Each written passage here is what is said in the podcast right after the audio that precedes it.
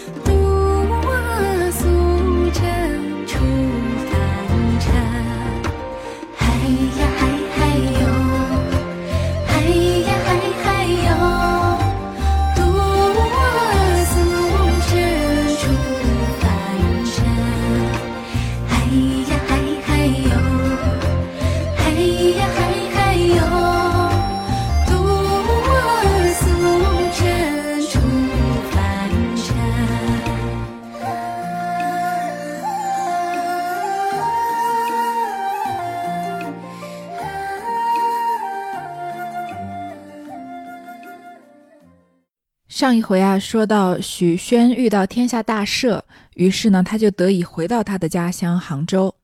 结果刚回到杭州啊，他的姐夫就跟他说，他的妻子白娘子和小青呢，已经在这里等了他几天了。许宣在这个时候啊，已经彻底的天平倒向了另外一边，认为知道白娘子和小青都是妖怪了，于是呢，就跟白娘子发生了一些争吵，也不能叫争吵吧，就是许宣单方面的在认怂，白娘子呢在威胁他。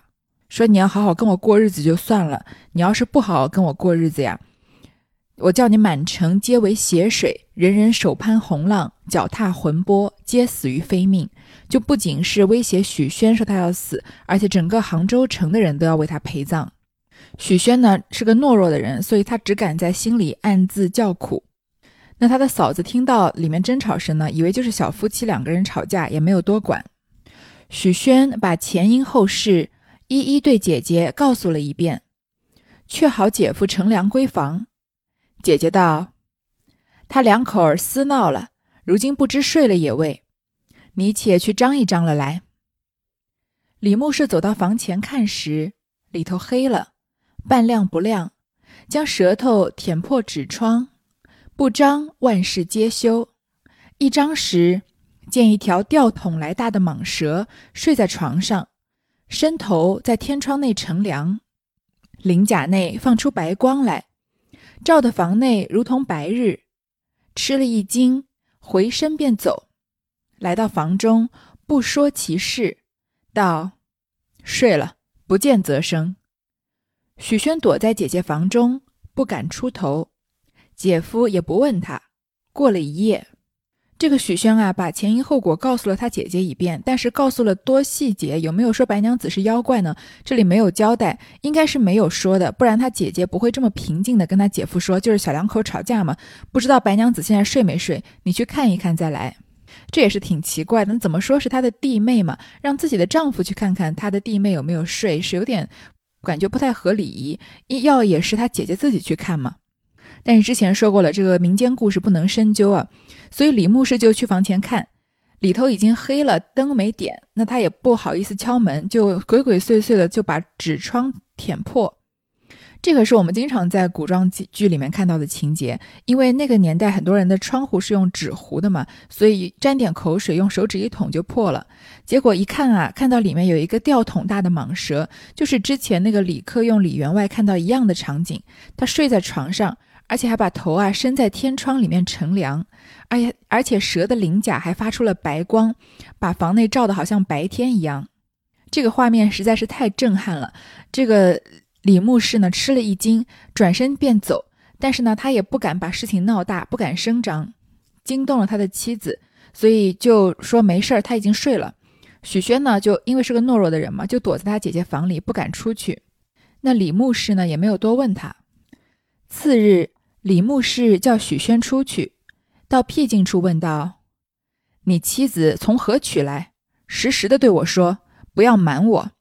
自昨夜亲眼看见它是一条大白蛇，我怕你姐姐害怕，不说出来。”许宣把从头事一一对姐夫说了一遍。李牧氏道：“既是这等，白马庙前一个呼蛇戴先生，如法捉得蛇，我同你去接他。”二人取路来到白马庙前，只见戴先生正立在门口。二人道：“先生拜揖。”先生道：“有何见于？”许宣道：“家中有一条大蟒蛇，想烦一桌子个。”先生道：“宅上何处？”许宣道：“过军江桥黑桌巷内李牧氏家便是。”取出一两银子，道：“先生收了银子，待捉得蛇，另有相谢。”先生收了，道：“二位先回，小子便来。”李牧氏与许宣自回。第二天啊，许宣的姐夫把许宣叫出去，就说：“你这个妻妻子到底是从哪儿取的？你老老实实告诉我，不要瞒着我。因为昨天啊，我亲眼看见她化生成一条大蟒蛇，我我呢害怕你姐姐害怕，所以不敢说出来。”许宣就把跟白娘子怎么结识的事情从头到尾的告诉了李牧师一遍。李牧师说：“啊，既然是这样的话，那白马庙前有一个专门会抓蛇的人，他姓戴，就让他呢来捉了这条白蛇。”我和你一起去接他。这个李牧师心也是够大的，他看到的白娘子是一个水桶粗的这个蛇，而且很长啊。他从床上可以把头探出天窗以外，而且他的鳞甲还放出白光。那它就不是一条普通的蛇啊，是一个修炼成精的蛇妖。而李牧氏呢，居然第一个想到的是找一个抓蛇的来抓了他。我要说到这个周星驰的电影了，我小时候看过一部周星驰的电影。好像是叫零零七吧，那个七是油漆的漆。这个周星驰啊和袁咏仪两个人见面，那周星驰的身份是个特工，袁咏仪的身份呢是从小被这个特务机关洗脑训练大的一个女孩子。那袁咏仪呢就想设计要伤害周星驰，结果被周星驰误打误撞的把他的两个肩膀都开枪给射伤了，袁咏仪的肩膀就血流不止。然后周星驰这里就跟袁咏仪说：“哎呀，你流了好多血，要不要我给你两个创口贴帮你止血？” 那个时候觉得很好笑，因为流血如注成那个样子，一定是要赶快送医院嘛，或者紧急护理，至少也用纱布缠个好几圈。但是周星驰想的是用创口贴贴，这是他故意制造的这种无厘头的笑料了。但是这里这个李牧师啊，也挺无厘头的。他看到一个那么巨大的蛇妖，居然第一个想到的是找一个捉蛇的先生来捉，那不就相当于是用一个创口贴来贴住子弹击穿的伤口吗？总之呢，许宣就跟李李牧师啊来到这个白马庙前找这个戴先生，先给他了一两银子，说捉到了蛇啊，再有其他的钱给他。先生就说啊，二位先回，小子便来。这个小子就是古代时候男性对自己的谦称。这个戴先生呢，就准备准备要上这个李牧师家去了。那先生装了一瓶雄黄药水，一直来到黑桌巷门，问李牧师家，人指道：“前面那楼子那边是。”先生来到门前，揭起帘子，咳嗽一声，并无一个人出来。敲了半晌门，只见一个小娘子出来问道：“寻谁家？”先生道。此是李牧师家吗？小娘子道：“便是。”先生道：“说宅上有一条大蛇，却才二位官人来请小子捉蛇。”小娘子道：“我家哪有大蛇？你差了。”先生道：“官人先与我一两银子，说捉了蛇后有重谢。”白娘子道：“没有。”休信他们哄你。先生道：“如何作耍？”白娘子三回五次发落不去，焦躁起来，道：“你真个会捉蛇，只怕你捉他不得。”戴先生道：“我祖宗七八代呼蛇捉蛇，亮到一条蛇，有何难捉？”娘子道：“你说捉的，只怕你见了要走。”先生道：“不走，不走，如走，罚一锭白银。”娘子道：“随我来。”到天井内，那娘子转了个弯，走进去了。那先生手中提着瓶儿，立在空地上。不多时，只见刮起一阵冷风，风过处，只见一条吊桶来大的蟒蛇连射将来，正是“人无害虎心，虎有伤人意”。这个戴先生啊，就装了一瓶雄黄药水。雄黄呢，就是一种中药的名称，主要分布在湖南、贵州等地方，有解毒杀虫的功效，所以一般用来治蛇虫咬伤啊，或者疟疾之类的病。在古代啊，人们认为雄黄可以驱蛇。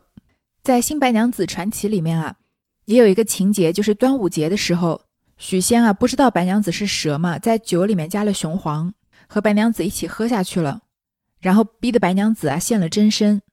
其实蛇并不一定是怕雄黄的，它可能更怕的是酒精这种刺激的气味，而且雄黄这种中药啊也不能轻易的入酒。一般都是外敷来治疗皮肤病或者蚊虫、蛇虫咬伤这样的状况，极少用于内服。即使是内服啊，也会制成药丸，是不可以直接服用的。现在在中国啊，雄黄属于生产销售受管制的药品，一般的药店呢也不一定能轻易买得到。说远了，这个雄黄呢，在古代有驱蛇的作用。这个先生呢，就来找李牧世家，敲门敲了半天啊，没有人来应门，却是白娘子最后来应门了。这个李牧氏和许宣也是的，明明是让人家来捉蛇妖，也不说清楚，就只叫他来捉蛇。那这个戴先生哪能想得到，这个白娘子就是他要捉的那条蛇呢？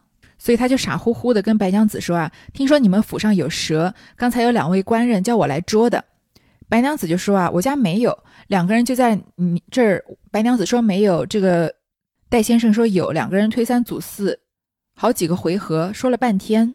那白娘子毕竟是妖精嘛，妖精是一个比较没有耐性的生物，所以说到后来啊，他就急躁起来，就说：“你真的会捉蛇吗？我就怕这条蛇你捉不住。”这个戴先生说：“啊，我家祖传七八代都是抓蛇的，哪还有什么我抓不住的蛇呢？”这个白娘子就说：“啊，你说你能抓住，我怕你见了这个蛇啊就要跑呢。”戴先生说：“啊，不跑不跑，如果我跑啊，我就把一锭白银罚给你。”白娘子呢就叫他随他来。到了天井内，什么是天井呢？这样的结构我们现在很少了，因为我们一般都是住楼房嘛。天井是指宅院中啊房和房之间，或者房和围墙之间围成的露天的空地，就是说四面有房屋，或者三面有房屋，立面有围墙时候中间的这样的空地。因为站在中间往上看的时候，就好像自己在一口井里，所以叫做天井。到了天井呢，白娘子转个弯就进去了。这个戴先生啊，手里提着他装雄黄的瓶子，站在那里。不一会儿啊，就刮起一阵冷风。看来白娘子转进去之后啊，是去变身去了。风过处啊，就看到这条吊桶来大的大蟒蛇，朝着这个戴先生啊就扑过来。佛梦龙最后啊写了两句话：“人无害虎心，虎有伤人意。”就是人本来没有伤害老虎的心，但是虎却想伤害人，就是指坏人啊心地险恶，必须提防。这个这句两句诗呢，出处是元朝的非常著名的四大悲剧之一啊，元杂剧的四大悲剧之一叫《冤报冤，赵氏孤儿》，或者叫《赵氏孤儿报大仇》。几年前呢，有一部挺轰动的电影，也是根据这个故事改编的，就不多展开说这个故事了。大家有兴趣可以自己去查一查。这两句诗啊，就是《赵氏孤儿》这出剧的楔子，也就是在文章篇首啊戏曲小说的影子的意思。且说那戴先生吃了一惊，往后便倒，雄黄罐儿也打破了。那条大蛇张开血红大口，露出血雪白齿来咬先生。先生慌忙爬起来，只恨爹娘少生两脚，一口气跑过桥来，正撞着李牧氏与许宣。许宣道：“如何？”那先生道：“好叫二位得知。”把前项事从头说了一遍，取出那一两银子，复还李牧师道：“若不生这双脚，连性命都没了。二位自去照顾别人。”急急的去了。这个戴先生自然是吓得屁滚尿流了。眼见那个白蛇啊，张开血红大口，牙齿雪白的就要来咬他，他就恨自己啊没长四只脚，用这辈子最快的速度疯狂的逃命，跑过桥来啊，正好看到李牧师和许宣，还问他说怎么样了。这戴先生啊就把事情从头到尾说了一遍，把这钱还给李牧师，说你这个钱我可赚不了，如果不是我有这双脚跑得快啊，恐怕连性命都没了。你再去找别人吧，就急急的去了。许宣道。姐夫，如今怎么处？李牧师道：“眼见实是妖怪了。如今赤山部前张成家欠我一千贯钱，你去那里尽数讨一间房住下。那怪物不见了，你自然去了。”许宣无计可奈，只得应承。同姐夫到家时，静悄悄的，没些动静。李牧师写了书帖。和票子做一封，叫许宣往赤山部去。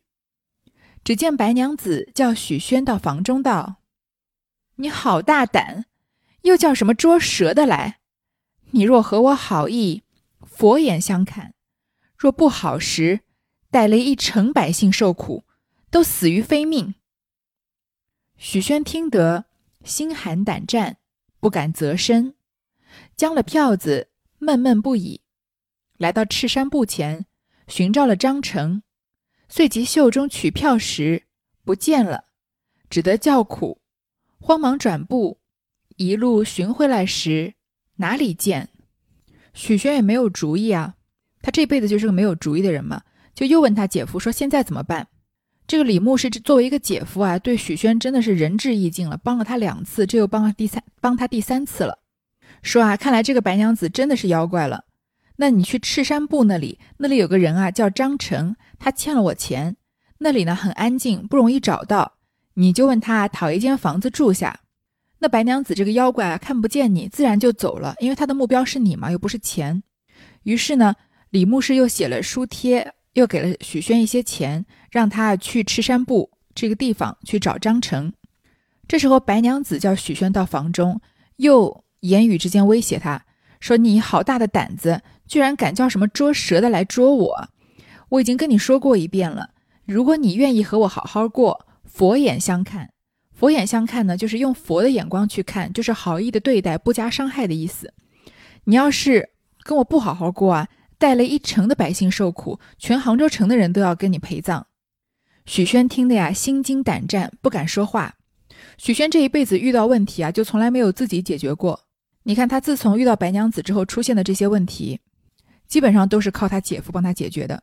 他拿了李牧氏的钱啊，闷闷不乐，来到赤山部那里，找到张成，想要把他袖子里面的银票啊和他姐夫的信给他，但是已经不见了。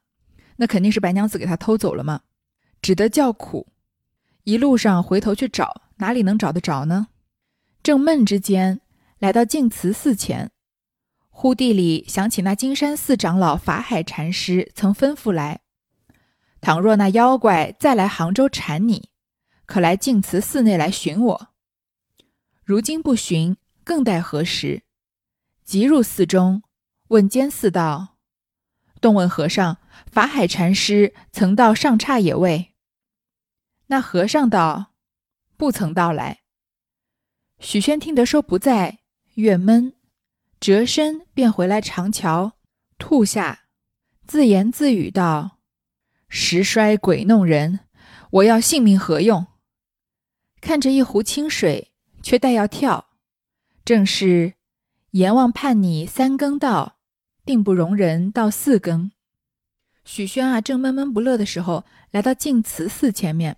他想到当时在镇江的金山寺啊，这个长老法海禅师跟他说过，如果那些妖怪再来杭州缠你啊，可以来净慈寺内寻我。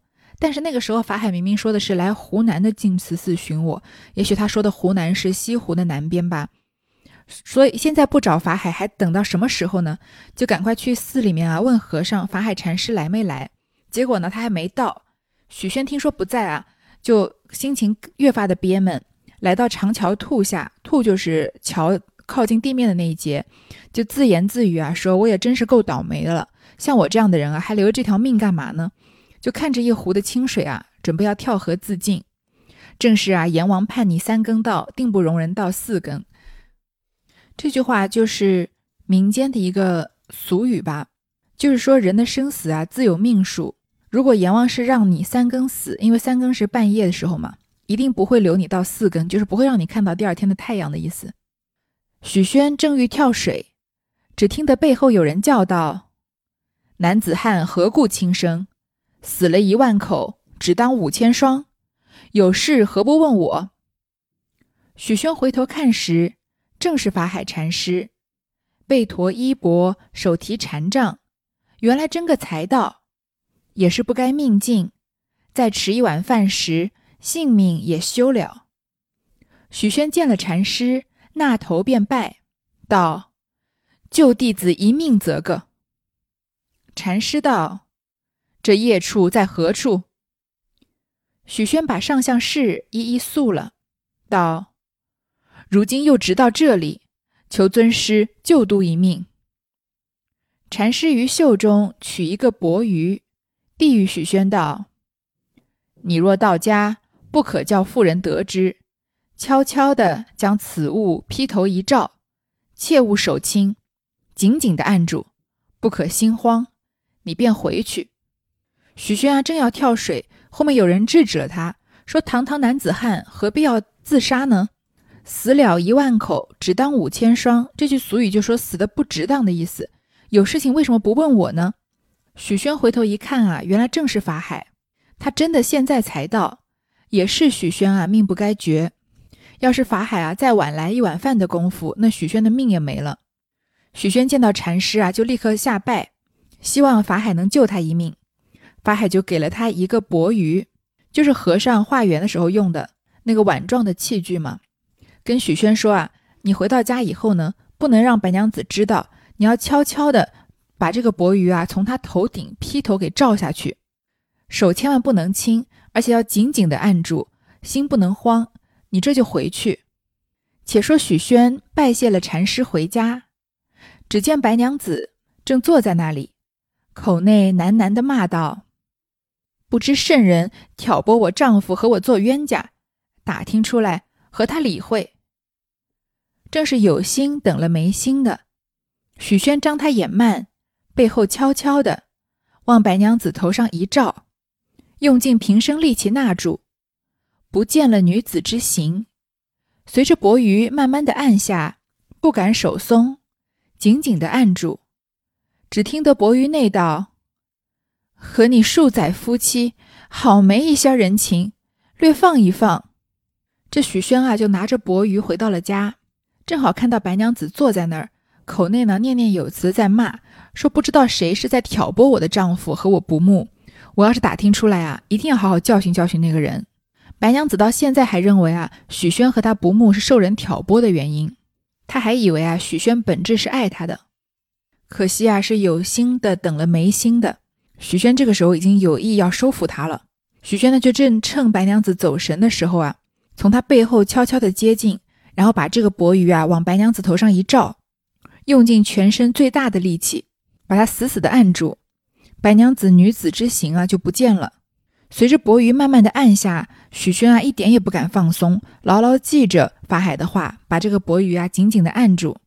只听到薄鱼里面有声音说：“我也和你做了这几年的夫妻了，你怎么一点人情也不讲？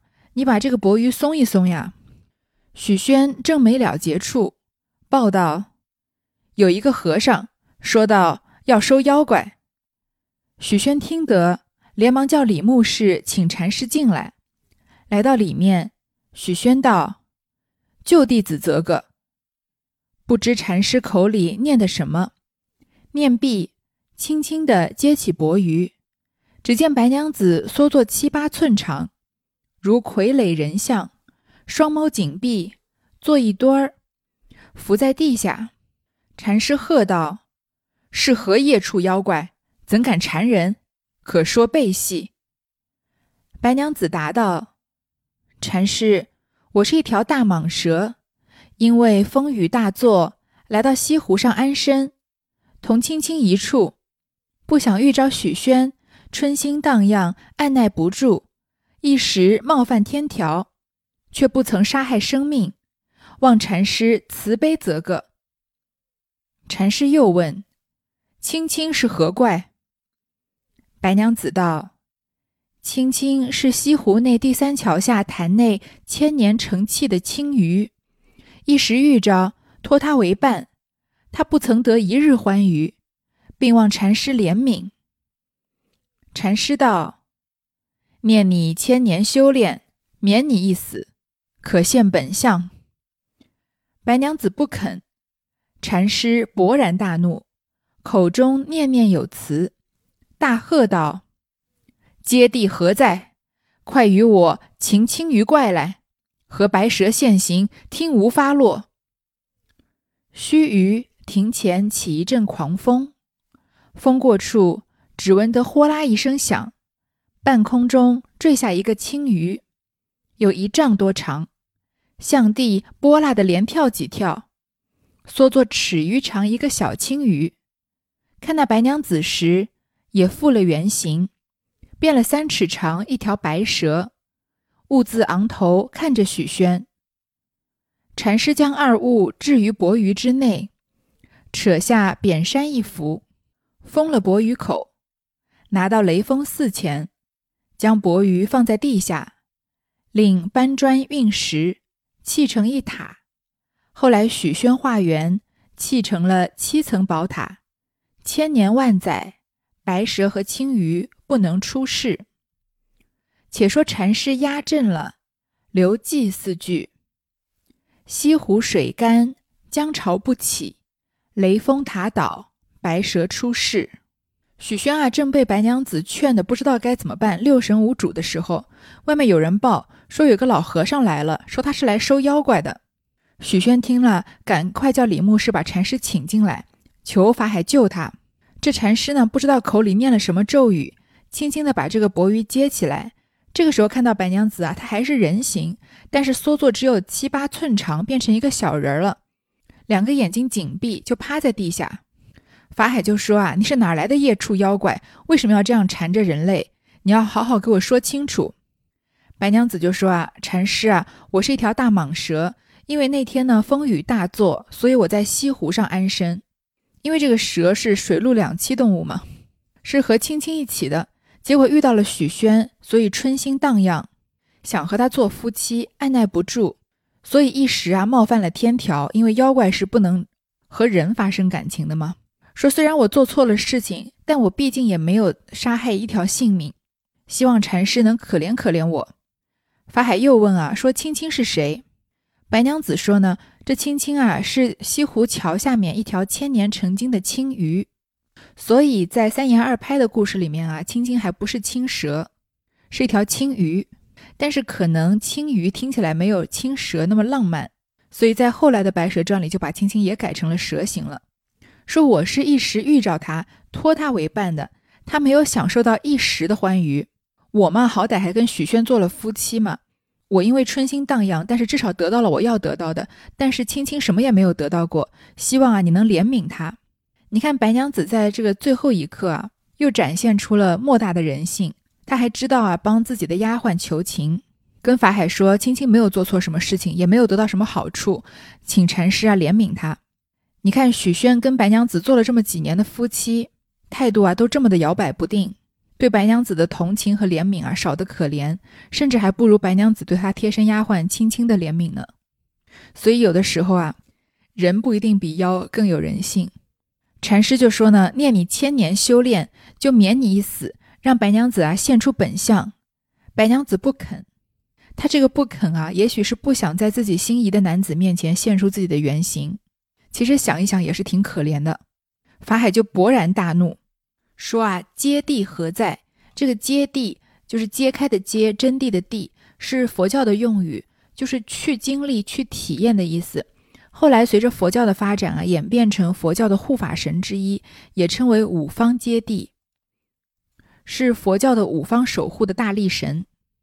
就是法海啊，召唤这个神仙来擒这个青青，让他和白蛇一起现形，听从发落。忽然呢，庭前就刮起一阵狂风。然后哗啦啦一声响啊，半空中掉下来一只青鱼，这只青鱼啊，有一丈多长，很大了，在地上啊，波啦啦的连跳几跳，然后缩成了尺余长的一条小青鱼。再看到白娘子呢，也复了原形，变成三尺长的一条白蛇。所以白娘子的原型就是一条普通的白蛇嘛。那那个水桶粗的很很大的白蛇是她腰的形状，那白娘子当然是她人的形状了。那相同的小青也是，它本身是一条小青鱼。它的腰形呢是一丈多长的大青鱼，它的人形呢是白娘子的丫鬟小青了。最后这句话让人看特别难过。白娘子变了三尺长一条小白蛇，兀自昂头看着许宣。这个时候白娘子被法海收复已成定局了，她知道她她这辈子啊虽然可能不会死，但是不会有什么好下场了，也许就是一一辈子也不能再出现在他留恋的人间了。他在化成蛇形的时候呢，是兀自昂头看着许宣，他已经不管许宣爱不爱他，他只是自顾自的就昂头只看着许宣，他也不管收复他的法海，也不管他的未来是怎么样，他只知道，他自己心爱的人，他看一眼少一眼。当然了，也有可能看着许宣心里面有恨，但是不管爱还是恨啊，本质都是一种很浓的感情。禅师呢，把这个青青鱼和白蛇放在钵盂内内。从身上呢扯下一块布，封了口，来到这个雷峰寺前，把这个钵盂啊就放在寺的地底下，然后让人呢搬运砖石，就砌了一个塔。后来呢，许宣出家了，化缘，把它砌成了七层的宝塔。千年万载啊，白蛇和青鱼都永永远不能出世，永远都被镇在这个雷峰塔下了。法海呢就留了四句偈，偈呢是佛教的一种文体，也就是相当于佛经的唱词。也很好理解，就说西湖水干，江潮不起，雷峰塔倒，白蛇出世。就是说啊，除非西湖的水都被抽干了，雷峰塔呢倒掉了，否则白娘子和小青啊，永世也不能出塔。这是一种诅诅咒和刑罚。法海禅师言既毕，又题诗八句以劝后人：奉劝世人休爱色，爱色之人被色迷。心正自然邪不扰，身端怎有恶来欺？但看许宣因爱色，带了官带累官司惹是非。不是老僧来救护，白蛇吞了不留歇。其实就是说啊，让这个世界上的人不要被色欲给迷惑。如果你的心术是正的话呢，那妖怪这些东西自然不会来侵扰你。你看这个许宣啊，就是因为被色欲给迷倒，所以才惹来这么多麻烦的事。要不是我来救他，他早就被白蛇给生吞活剥了。法海禅师吟罢，个人自散，唯有许宣情愿出家，礼拜禅师为师，就雷峰塔披地为僧，修行数年，一夕作画去了。众僧买龛烧画，造一座古塔。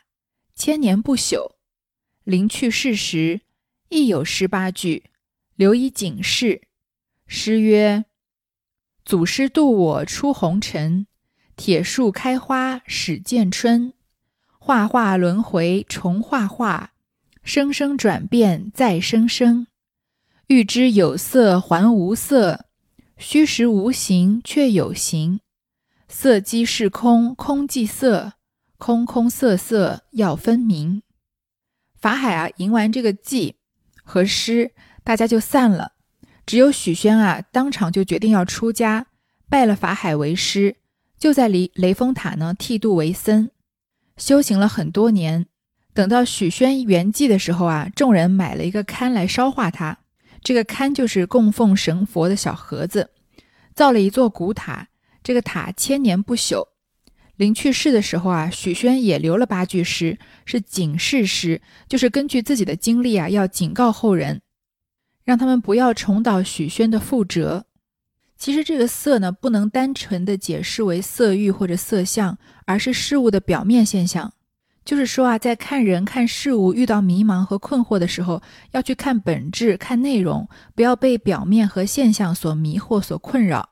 看人要看本质，看问题也要看本质。那许宣呢，就是因为被白娘子的表面所迷惑了，所以才会遭受这么大的一场劫难。那这个白娘子永镇雷峰塔的故事就到这里结束了。这个故事的结尾啊，妖被镇在雷峰塔底下，永世不能出塔。经历了情劫的许宣啊，最终看破红尘，出家为僧，好像一切啊又尘归尘，土归土，回到这个世界本来的模样了。我在前面几集的内容里说过呢，白娘子和许宣之间有没有爱情？这是一个小说嘛，所以每个人有自己的理解，没有什么对或错。我在这里啊说一说我的理解，也可以也可以算是说一说对爱情的理解吧。其实，在爱情这个方面呢，没有什么专家之说。任何人夸夸其谈的说起爱情来啊，都很可笑。而且，爱情里面太理智啊，也让人觉得很没意思，好像失去了爱情的本质。所以我在这里呢，噼里啪啦说一通，各位同意呢就听一听，不同意呢就笑一笑过去算了。在我眼里啊，爱情有爱有两种形式，一是它作为名词的时候，表达的是一种感受。一种呢，是它作为动词的时候，表达对爱的表现形式。当爱是一个名词的时候啊，它是一种由心里面而生出来的感受。那么它在被你感知到的时候呢，它就是存在的。所以有些人会说，爱有对错吗？我想，爱作为名词的时候是没有对错的。但是爱在作为一个动词，就是你在爱别人的时候，也就是一种执行方式的时候是有对错的，因为。爱一旦被执行啊，它的受用的一方就会被直接的影响到。那一件事情，当它一旦不仅仅是影响自己的时候呢，自然就要受到评判和有对错的好坏之分。所以，以我这个出发点啊，来看一看这个世界上常常发生的一些比较狗血的事情。比如说啊，也许你会爱上一个有家庭或者有伴侣的人。那当这份爱是作为一个名词，只存在你自己心里的时候，其实是没有对错的。因为爱在被你感知到的时候，它已经存在了，你是没有办法用理智来去控制它的，或者去否定它，说它不存在的。但是呢，如果要去与对方表达这份爱，去执行这份爱的话，那么至少在我的价值观里，这就是错的了。因为你对一个有家庭的人去表达你对他的爱意，可能会造成对方的困扰，甚至伤害到对方的伴侣和家庭。那同样，一个有伴侣、有家庭的人。爱上了伴侣以外的人，也是一样的道理。或者有一些人啊，喜欢以盛大的场面表白，即使被拒绝以后呢，仍然穷追不舍，打扰对方的生活。但是你问他为什么要这样打扰对方，他们可能会声称啊，我爱你是我的事情，与你无关。这样的观点呢，在我看来就是无稽之谈了。因为我爱你确实与你无关，因为这个爱是一个名词，是存在在我心里的。但是如果我以爱你的名义去打扰你，那就大大的与你有关了呀。所以，不管是我举的这个有伴侣的例子，还是举的这个对不爱自己的人穷追不舍到打扰对方生活地步的例子，都想说明一件事情，就是成年人的自制啊，不是制止自己不要爱，因为爱这个东西是存在的，没有办法制止的，而是应该承认这份爱的感觉。然后去判断自己应该采取怎么样的行动，或者是不行动。如果这份爱去执行它可能会伤害到别人，那么你就不应该行动，而应该自己默默的去消化这份爱，这才是一种正确的爱人的方式。虽然这样的方式啊，也许对方从头到尾根本就不会感觉到。那如果男未婚女未嫁，正常的追求，不管是男追女还是女追男，都是很普通的事情。可是如果对方直接的拒绝了你呢？那也不能以爱的名义去打扰对方，而有一些电视剧里啊，有一些比较狗血的台词，比如说说什么一段三角关系里不被爱的那个人才是第三者，或者爱情没有先来后到啊，我认为就是混淆了爱与道德了，因为第三者这个词是基于道德的基础之上的，不是基于爱的基础之上，所以这样的偷换概念啊，去给违反道德的人证明，就是那种啊，乍一听好像很有道理，仔细琢磨琢磨啊。其实就是狗屁不通了。那么以这样的理论呢，再来看一看白娘子和许宣之间是不是有爱呢？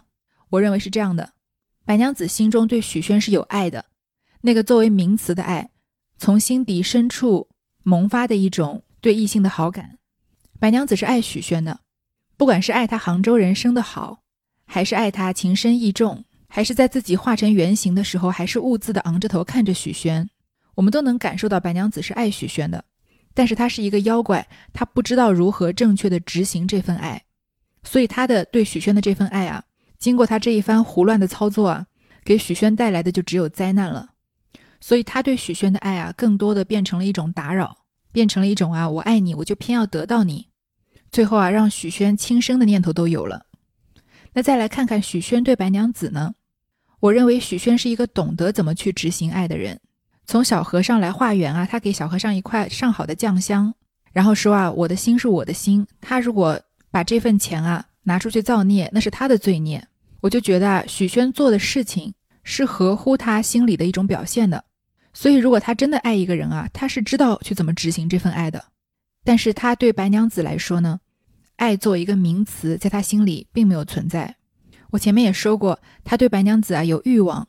对一个完美女性形象的这个性欲，对白娘子有钱啊，想要依靠她衣食无忧过下半辈子这样的欲望，有些时候呢，我们也会把欲望和爱给混淆了。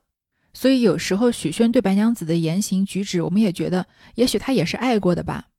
比如说，他每次出门都小心翼翼地叮嘱白娘子要好好关门，关好门，不要随便出去跟人搭话。比如说，他一个人的时候做梦都梦见白娘子。比如说啊，白娘子给他提了三个条件，他本来是答应好的，小心翼翼地遵从，要好好听自己妻子的话。但是欲望毕竟是欲望，由欲望而驱生出来的行动啊，是没办法持久的，因为它的根基本来就不稳嘛。所以许宣总是在受到一点点外界影响的时候，就立刻动摇，毫不犹豫的弃暗投明了。所以我认为啊，白娘子和许宣的这段爱情，在三言二拍的这个故事里啊，是一个彻头彻尾的悲剧。作为白娘子呢，她有爱，但是她不会爱；作为许宣呢，他会爱，但是他没有爱。最后回到现实生活中啊，还是回头说，我们一开始在读《白娘子永镇雷峰塔》的时候放的那首歌《渡情》里面的一句歌词：“十年修得同船渡，百年修得共枕眠。”这个世界上啊，遇到你爱的又爱你的人，已经是很难的事情。有些人呢，真的一辈子都遇不到；也有些人啊，就这么稀里糊涂的跟。不爱的人过了一生。如果你身边的伴侣啊，正好可以称之为是你的爱人的话，那希望你啊，能以一个成年人的理智和坚定，把这份爱情啊，长长久久的维持下去。只要爱这个本质还在啊，那么人生啊，其实就不会太难过。好，这就是白娘子永镇雷峰塔的故事。这个故事很长，讲完也过了快两个月了。下面的一个故事要说什么呢？我还没有想好。那就本周六十二点，大家敬请期待吧。好，感谢你收听，谢谢。